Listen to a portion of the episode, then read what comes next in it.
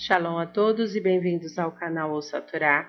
Vamos para a sexta aliada para Shalar, que está no livro de Shemot, no capítulo 16, versículo 11, e vamos ler até o versículo 13 do capítulo 17. Vamos a Brahá. Baruhatá Adonai, Eloheinu Meler Haolam, Asher Barrabanu Mikol Ramin Venatan Lanu Et. Baru Hatá Adonai Noten Hatorá. Amém. Bendito sejas tu, eterno nosso Deus, Rei do Universo, que nos escolheste dentre todos os povos e nos deste a tua Torá. Bendito sejas tu, eterno, que outorgas a Torá. Amém. E falou o Eterno a Moisés, dizendo: Escutei as queixas dos filhos de Israel. Fala a eles, dizendo: À tarde Comereis carne e pela manhã vos fartarei de pão, e conhecereis que eu sou o eterno vosso Deus. E foi na tarde, e subiram as codornizes, e cobriram o acampamento, e pela manhã houve uma camada de orvalho ao redor do acampamento. E levantou-se a camada de orvalho, e eis que sobre a face do deserto havia algo fino descoberto, fino como a geada sobre a terra. E viram os filhos de Israel. E disse cada homem a seu irmão: Que é isto? Pois não sabiam o que era. E disse Moisés a eles: É o pão que vos dá o Eterno para comer. Isto é o que ordenou o Eterno: colhei dele cada um a sua comida, um homer, uma medida por cabeça, segundo o número de almas de cada um.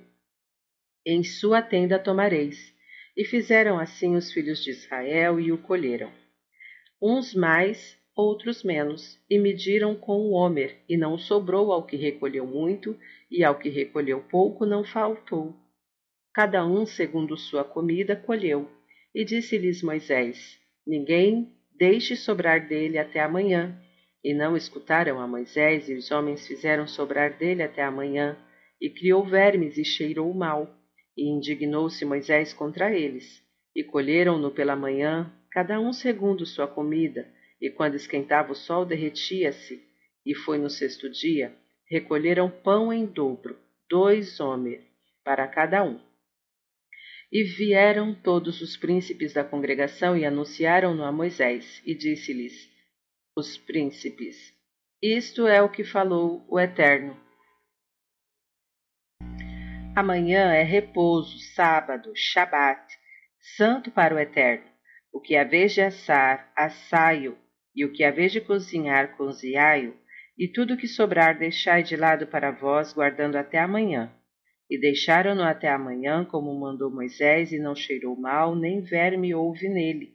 E disse Moisés: Comei-o hoje, que sábado é hoje para o Eterno. Hoje não o achareis no campo, seis dias o colhereis, e no sétimo, sábado, não haverá. E foi no dia de sábado, saíram alguns do povo para colher e não acharam. E disse o Eterno a Moisés: Até quando recusais guardar meus mandamentos e minhas leis? Vede que o Eterno vos deu o sábado, portanto, ele vos dá no sexto dia pão para dois dias. Ficai cada qual em seu lugar, e não saia ninguém de seu lugar no sétimo dia.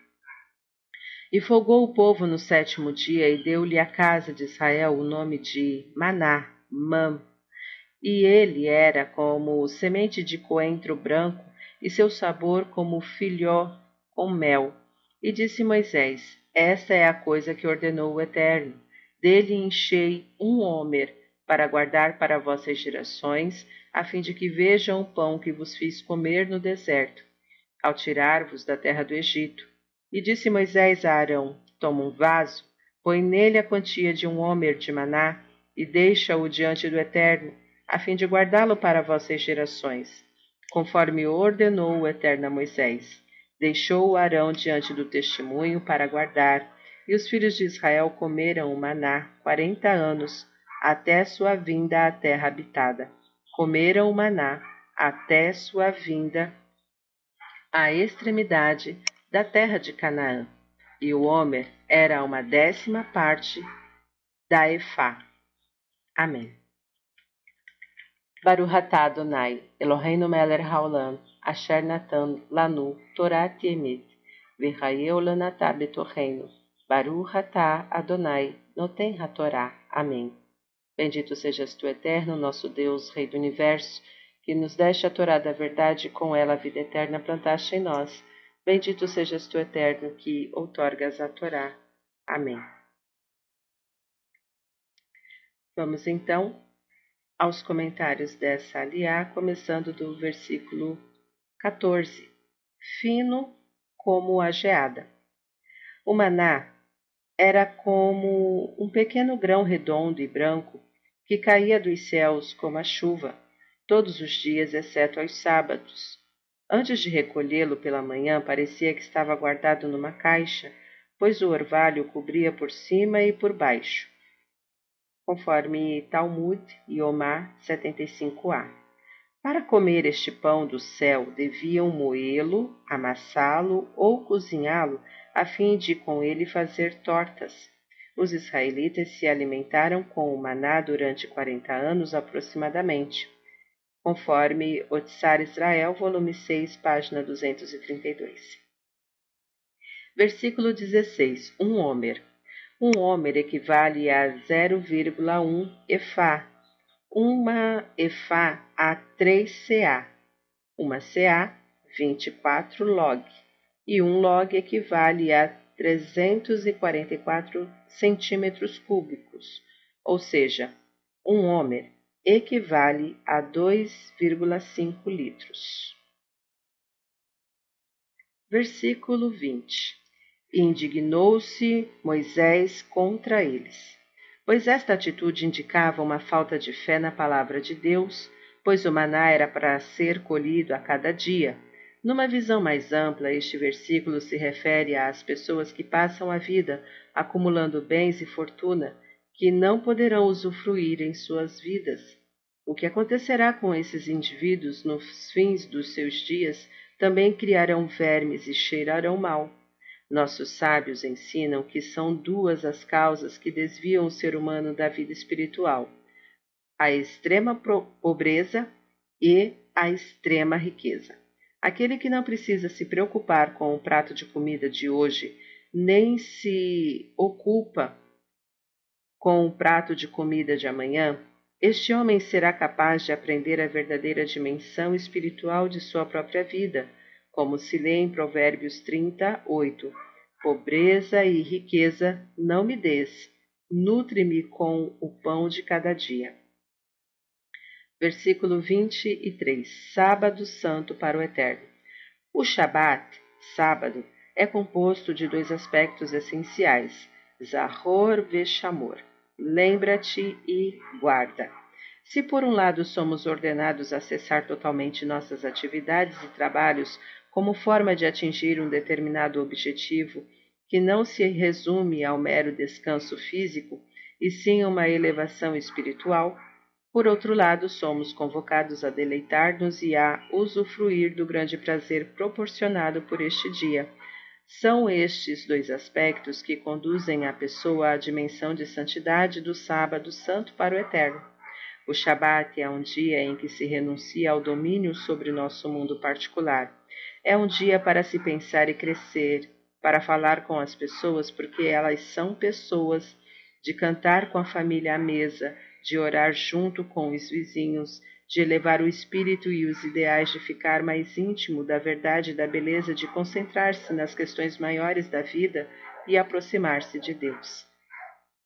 O que é a vez de assar, assaio, o processo de santificação do Shabat começa com elementos absolutamente materiais, como a comida que se torna um objeto a serviço de Deus. Assim, o dia consagrado a Deus envolve dentro de si a união dos aspectos físicos e materiais, a atmosfera de santidade que caracteriza e distingue o Shabat dos demais dias da semana. Versículo 26 seis dias o, re, o colhereis. Podemos interpretar este versículo metaforicamente. Os seis dias de atividade da semana representa a vida do ser humano que tem alguns ilimitados anos para vivê-la. Antes de encerrá-la, no sexto dia, o último dia útil da semana, ele deve preparar algumas provisões para o sábado. o mundo vindouro que transcende a vida material. A porção dupla representa as boas ações que o homem pratica em sua vida, e estas não poderá colher no sétimo dia, quando a vida material já cessou. De acordo com o judaísmo, a vida espiritual que sucederá à nossa vida material, denominada Olam Rabá, depende necessariamente do nosso comportamento e das ações que praticamos nesta vida. Versículo 29. Pão para dois dias. No meio do calor infernal do deserto e de toda classe de privações, Moisés disse ao povo: Vede que o Eterno vos deu o sábado, por isso vos dá ele na sexta-feira o pão para dois dias. Fique cada um onde está, não saia ninguém do seu lugar no sétimo dia. E descansou o povo no sétimo dia. Versículo 29 e 30. Apesar do sofrimento diário de fome e sede no deserto, Deus não queria que o homem se preocupasse no sábado com suas necessidades materiais. Como então, no meio das condições de vida fácil em que vivemos, nos permitimos profanar a santidade deste dia sagrado para correr atrás deste maná terrenal que alguns possuem em abundância e que outros poderiam, com um pouco de esforço, se prover no sexto dia de uma ração dobrada? Versículo 35 Quarenta anos. O exegeta Abraham Ibn Ezra comenta que o maná foi o maior de todos os milagres realizados por Deus, maior até que a abertura do mar, pois ele desceu do céu diariamente por quarenta anos, atendendo às necessidades de cada um dos israelitas enquanto os outros milagres eram eventos isolados. Fim dos comentários. Tá gostando do conteúdo do canal? Então, compartilha, curte, comenta. Isso dá relevância ao canal. Se você ainda não é inscrito, se inscreve e ativa o sininho e nos ajude a levar essa mensagem a mais pessoas. Shalom a todos.